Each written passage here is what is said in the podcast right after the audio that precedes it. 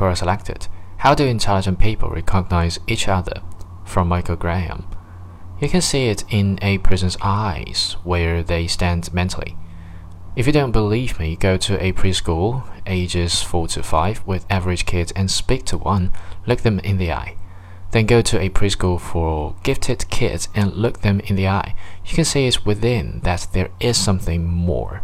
You can see their effortless focus and attention on you, and you feel that they are there listening and processing what you're doing, saying, and so on.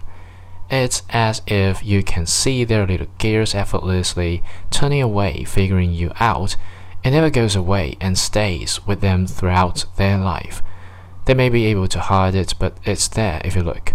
Young ones haven't learned to hide it yet, and most don't even realize they have it, but you can see it plain as day and night.